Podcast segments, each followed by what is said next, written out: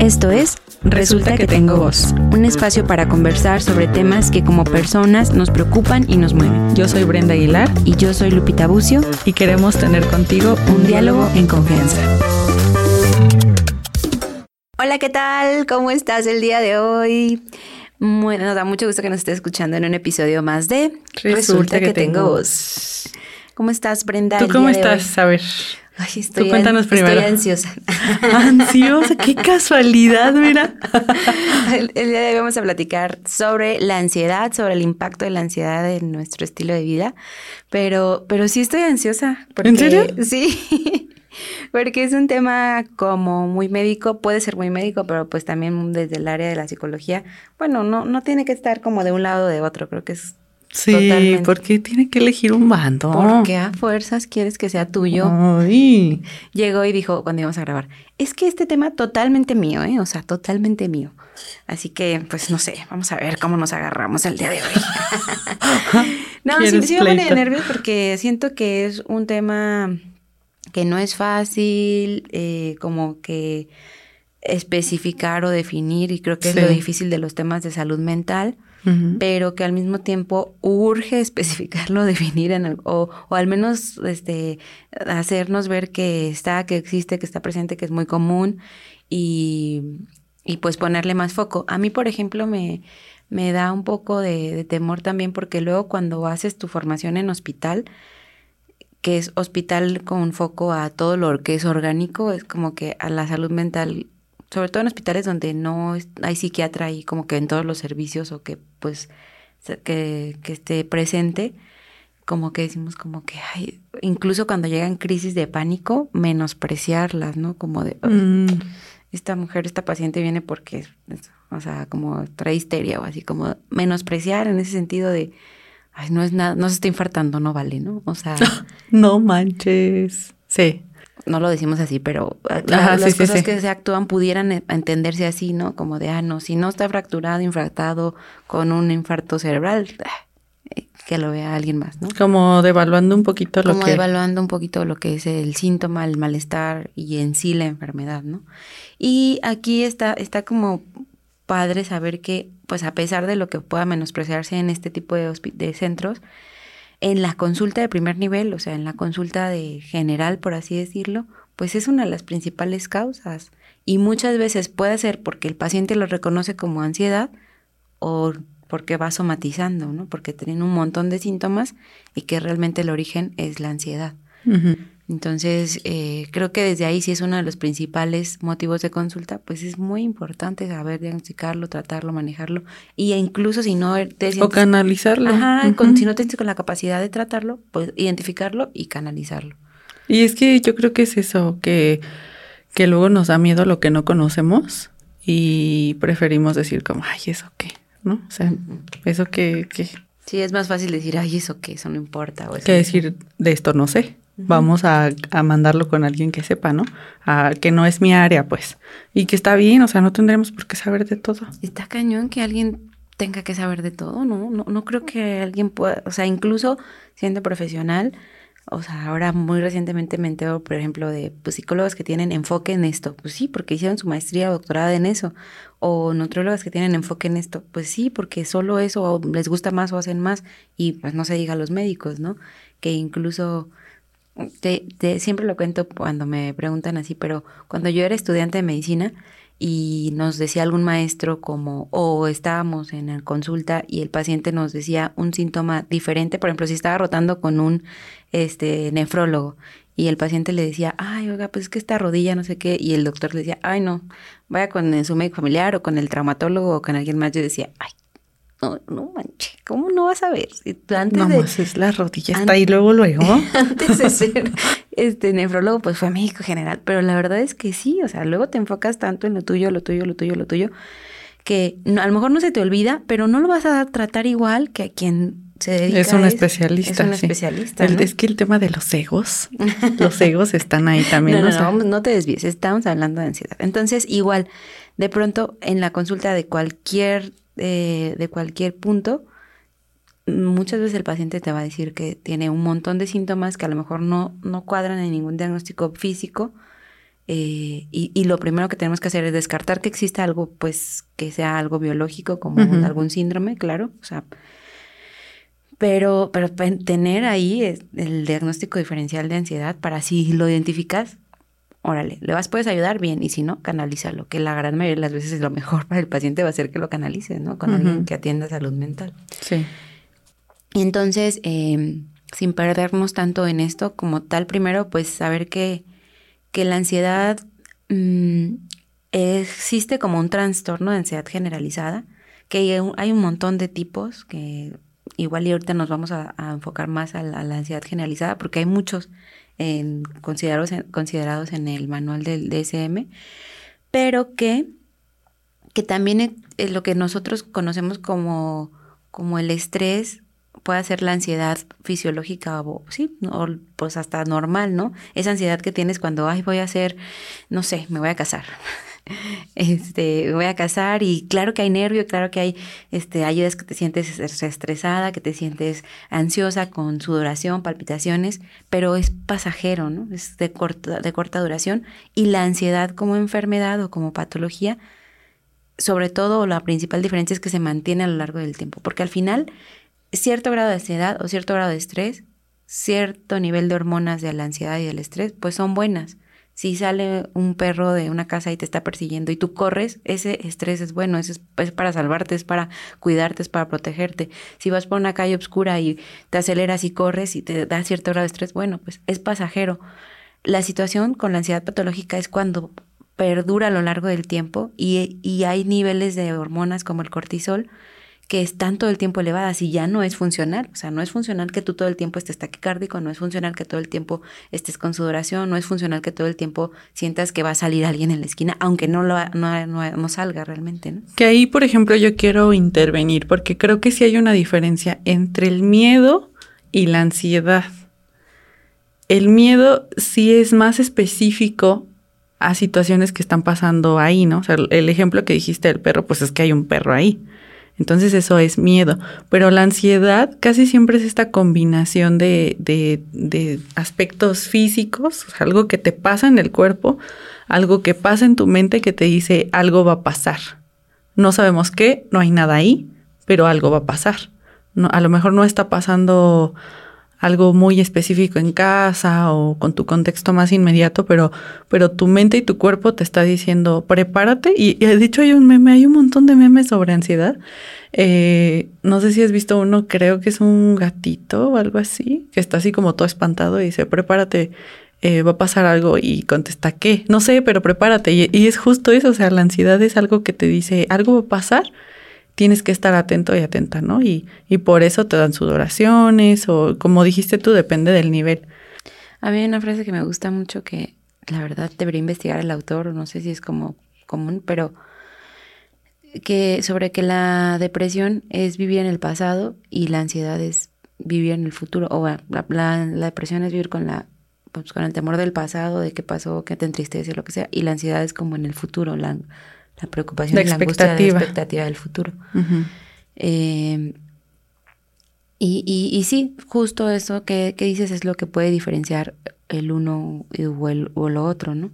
Y siento que, que identificar primero como que lo que pueda ser fisiológico funcional dependiendo de tu, de tu, de tu entorno, porque Probablemente tú estés eh, acostumbrada a ciertas situaciones que no te causen miedo y a alguien que viene de un medio diferente dice, ay, ¿cómo que estás acostumbrado a, tal cosa que no te causa miedo y a mí sí me causa miedo, ¿no? Entonces, eso, eso creo que también es como importante. Y, y luego, como lo que te decía del cortisol, es, es, eso, eso me parece muy importante porque al final es una hormona que muchos, muchos, en muchos libros lo conocen como la hormona del estrés, que, y de hecho la psiquiatra que sigo habla, habla mucho sobre esta hormona, porque niveles altos o niveles prolongados de estrés van a alterar tu sistema, o sea, van, van a alterar tu sistema de, de, salud o de hemostasis y puedes llegar a una intoxicación de eso, o sea, tener todo el tiempo esta, esta, este, este, ¿qué va a pasar? ¿Va, va a llegar? ¿No va a llegar?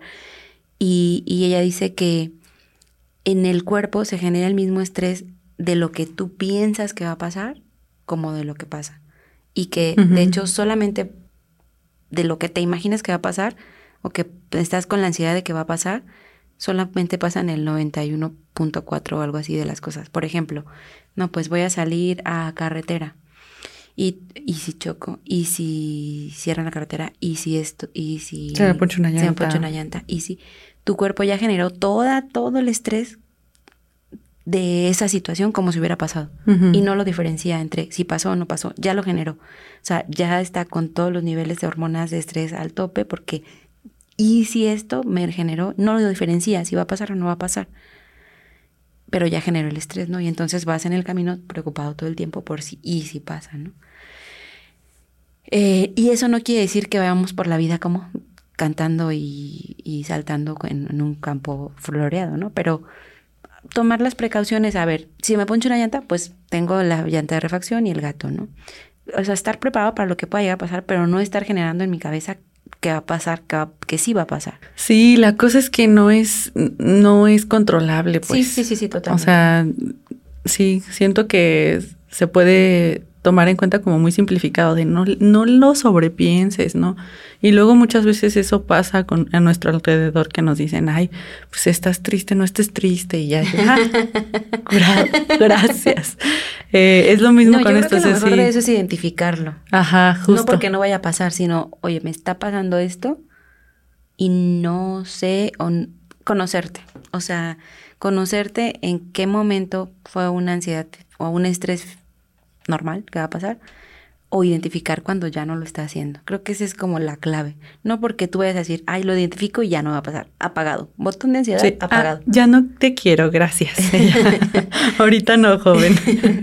no, sí es eso, sí, identificarlo y llamarlo por su nombre también creo, porque muchas veces, y de hecho tenemos esta teoría con mi novio sobre... Eh, ¿Qué tal si la ansiedad era esto que antes llamaban como estar enfermo de los nervios?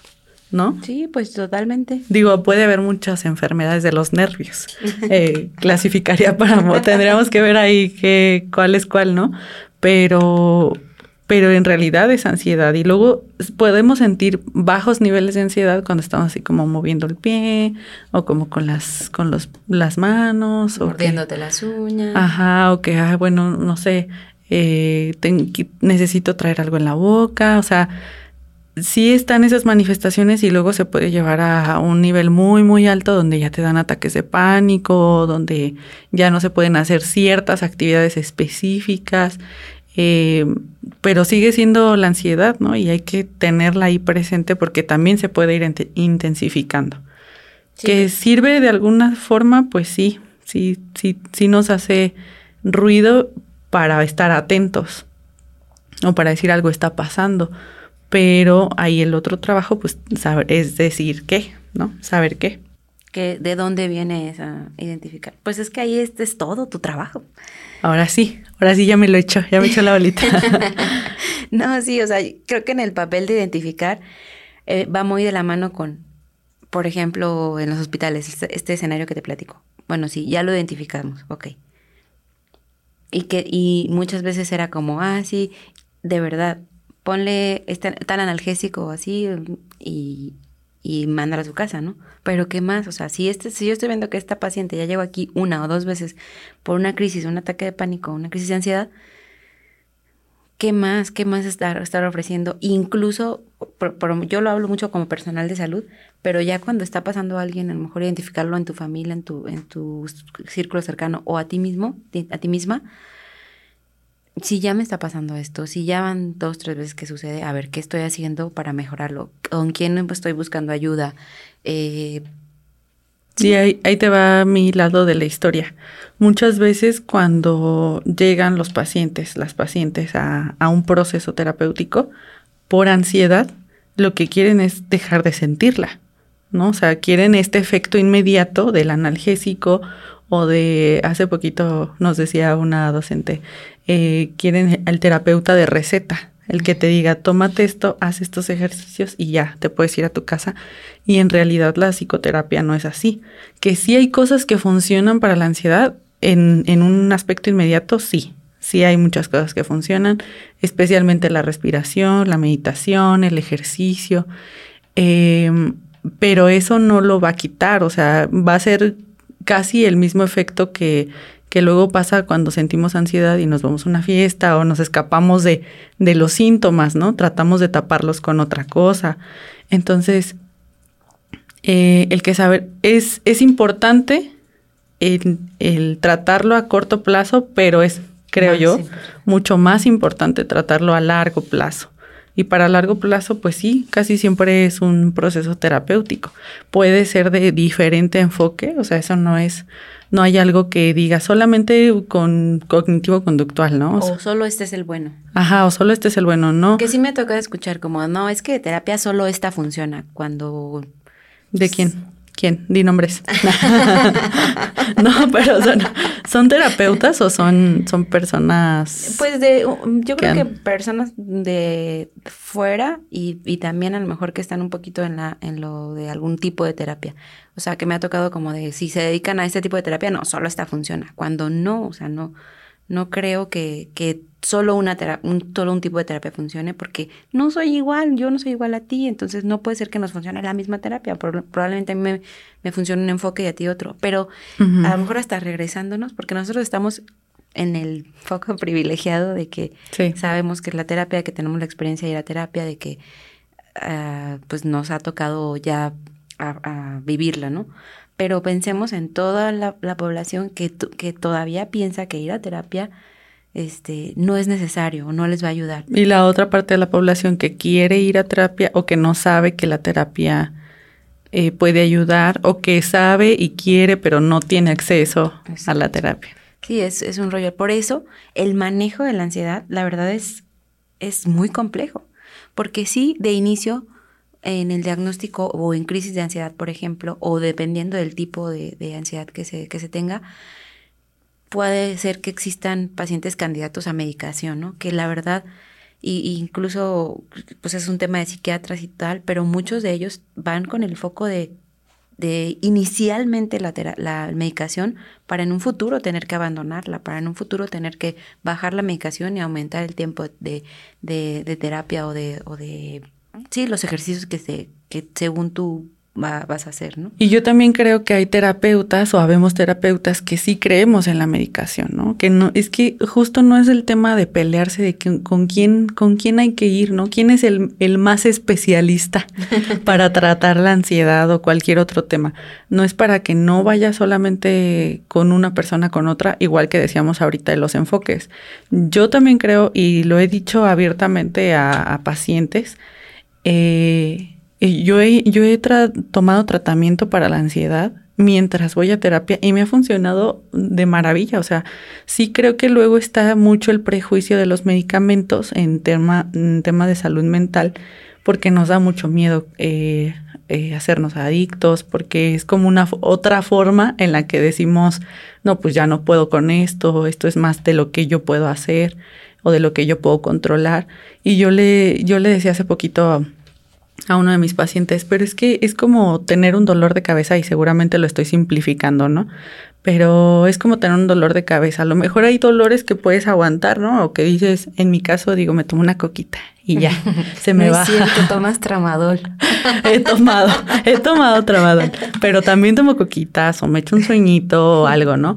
Eh, pero también hay otras situaciones en las que, ¿por qué no ayudar al cuerpo con, con medicamento que nos pueda bajar ese nivel de ansiedad y que nos permita funcionar mejor en la vida y que además, eso es lo que yo digo muy de forma muy personal, y que además nos deje trabajar en el proceso terapéutico.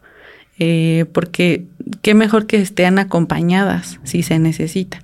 Pero si no, pues, ¿por qué no? O sea, me dio ahí este muy fuerte dejarse así nada más. Claro.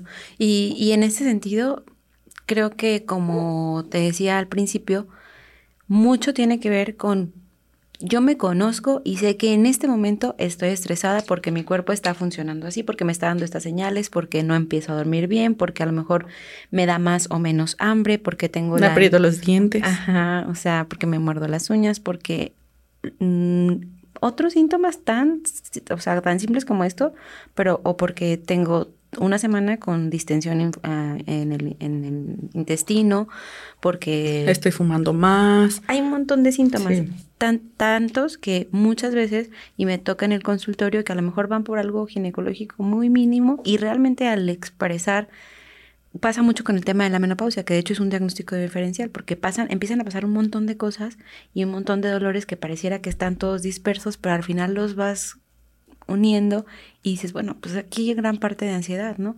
Y muchas veces nada más hay que buscarle poquito para que identifiquen, a lo mejor desde fuera, ah, pues yo creo que esto sí me está causando estrés o ansiedad, ¿no?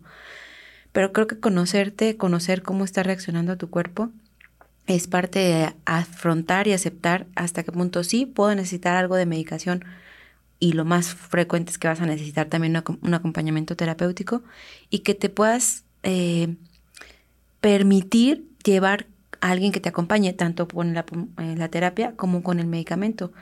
Y si alguien te sugiere esta dosis, ir, ir subiendo y bajando la cantidad conforme va esta guía, o si vas a decidir dejarlo, también siento que es bien importante y regresar a quienes te, ya no la quiero tomar. ¿Qué puedo hacer porque ya no la quiero tomar? Porque de pronto la, abandono, pues también va a tener sus efectos, ¿no? Entonces... No tomarlo adecuadamente o abandonarlo, sí. Sí, es algo que puede repercutir un montón. Entonces sí, creo que justo por eso el, mi, miedo, mi, ansiedad para hablar de este tema, porque creo que el manejo es muy complejo.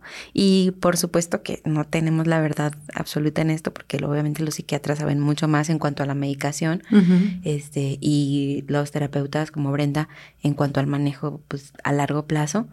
Pero el simplemente hecho de, y justo ayer hablábamos con, con mi esposo de esto, de creo que muchas veces la gente no empieza a ir a terapia porque sabe que no va a ser de receta.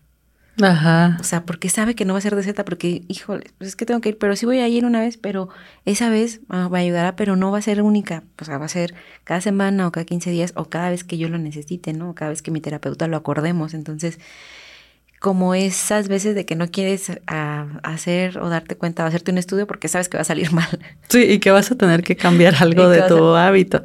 Porque esa es la otra lo cosa. Dijiste lo más duro. No solamente es que te den la receta, sino es ahora qué, qué me toca hacer, ¿no? ¿Qué tienes que hacer tú para estar mejor? Y eso yo creo que es la parte más difícil de la terapia. Eh, y lo hablamos en, en, algún episodio, ¿no? También ya de psicoterapia o de cómo ha sido nuestra terapia, pero sí tenerlo ahí presente porque no es solamente si, si tú que nos escuchas conoces a alguien que tiene ansiedad o tienes ansiedad, pues saber que no es un tema así de fácil, ¿no? Así como a lo mejor nosotros lo, tratamos de explicar en 20, 30 minutos, sino que es algo tan complejo que se necesita muchas veces el apoyo y que no es solamente este switch de lo tengo, no lo tengo y, y lo puedo controlar, porque no, hay algo más allá abajo, ¿no? Eh, y creo que también por eso el énfasis de la terapia, porque eso luego nos ayuda a encontrar desde dónde viene y no solamente cómo se manifiesta o cómo quitarla, sino qué representa en mi vida, qué, qué significa que esté aquí. Y luego eso lo dejamos de lado porque obviamente los síntomas físicos son agobiantes. Y esa también es una realidad. Sí, para nada es que sea comercial para que vayan con Brenda Terapia, pero, pero vayan conmigo a pero Vayan con...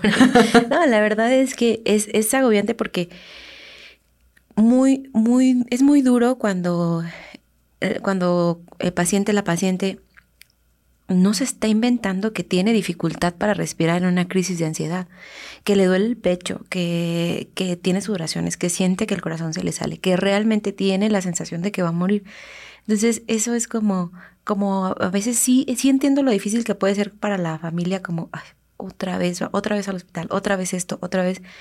Pero el, el paciente o la paciente no quiere sentir ese dolor, no quiere sentir esa, esa desesperación, no, no lo quiere, no lo planea.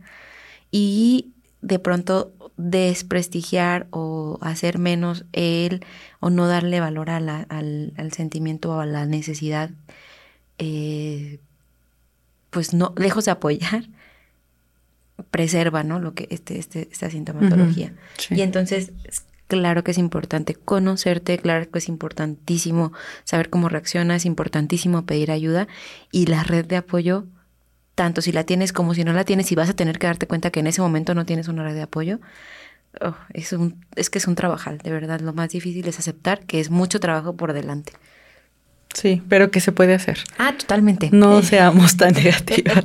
ese, es el tipo de episodios en los que Brenda se queda así como de que yo estoy como trágicamente, no, es bien difícil. Ah, no, hace rato dijiste, no, no vayamos en el campo ahí eh, cantando. O sea, sí, pero tampoco estemos pisando vidrios. O sea, sí, o sea, es mucho trabajo, pero se puede hacer y se puede lograr y si si se siente que no se puede hacer, pues entonces qué mejor que pedir ayuda, ¿no? Eh, ya hay muchos centros eh, que se puede dar a la atención psicológica especializada con un acceso muy bueno en cuanto a que es, es, sin costo o muy bajo costo. Entonces sí, a lo mejor eso nos puede ayudar, a lo mejor el medicamento, o sea, buscar opciones y si se nos nubla la mente, pues entonces decirle a alguien más, ¿no? O sea, me pasa esto, no sé qué hacer, ayúdame a buscar opciones, ¿no? O, busquemos juntos qué, qué, más hay para... Y, sobre todo en ese pedir ayuda, por ejemplo, si te toca que te piden ayuda a ti, no es que tampoco tú tengas que solucionar y darle la terapia si no estás capacitado. No, de terapia. Pero juntos, justo, justo, justo, juntos identificar y va a ser más fácil buscar un camino, ¿no? Porque claro que ayuda a platicar con un amigo, una amiga, claro, pero eh, eso no es terapia. Exacto. Puede ser terapéutico, pero no es terapia. Sí. Sobre todo a largo plazo. Entonces, hoy me encantó. Sí. me gustó, ¿Qué tal tu ansiedad del tema? A ver. No, ya, ya se, ya se bajó mi, mi nivel de ansiedad. Y es que en general yo no me considero que la, en muchos aspectos de mi vida sea yo ansiosa.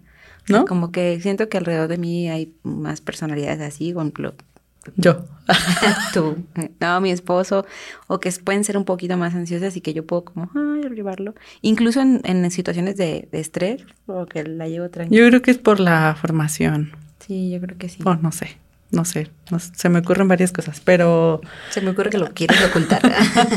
no, pero sí creo que hay personas que somos más propensas y que también tiene que ver con la ansiedad desde que somos chiquitos o chiquitas, ¿no? O sea, no solamente son situaciones de ahorita de que, ay, ¿cómo no vas a poder con trabajo, escuela, eh, ama de casa, todo lo que haces, ¿no? No, o sea, no solamente eso, es, es investigarle ahí, meternos más y que sí, que a lo mejor eh, yo pensaba ahorita, a lo mejor no, yo no conozco a alguien directamente o no me han dicho directamente tengo ansiedad, pero de repente hago publicaciones en mi Instagram o en Facebook sobre la ansiedad y yo no sé si alguna de esas tres personas que ven mis publicaciones, eh, alguien tiene y alguien va a decir, ah, bueno, esto ya se llama así, ¿no? ¿Y qué puedo hacer al respecto? O sea, creo que eso es luego las cosas que dejamos de lado y decimos, ay, solo es una publicación, ay, no le voy a dar like, no lo voy a compartir. Pues sí, pero es que en esa, atrás de eso hay alguien más viéndolo, alguien más que lo puede escuchar, incluso en este episodio, ¿no? Sí, yo creo que eso es parte de como saber que eso que tú puedes consumir y que te puede tener efecto a ti, o si lo compartes o puede tener efecto a otras 10 y esas 10 a otras 10. Y siempre, ah, dime. Sí, porque al final es, es eso, ¿no? Como esto, contenido de calidad o que, que consumes, pues puede hacer si es un buen contenido que pueda ayudar pues para alguien más, sobre todo si en algún momento puedes sentirte identificado con eso. Y siempre lo decimos con nuestros episodios, así que de verdad, si les sirve y siempre siempre lo dices así, en realidad si les sirvió, si si les hizo clic en algo, si creen que alguien más lo necesita, pues entonces ayúdenos a compartir. A compartir y denle like y y pues nada, si les gustó también este, pues hagan lo mismo. Y pues nos escucharemos el siguiente lunes en un episodio más de, este podcast. Adiós. Adiós. Gracias por escucharnos. Si te gustó este episodio, ayúdanos a compartirlo y síguenos en nuestras redes sociales. Hasta pronto.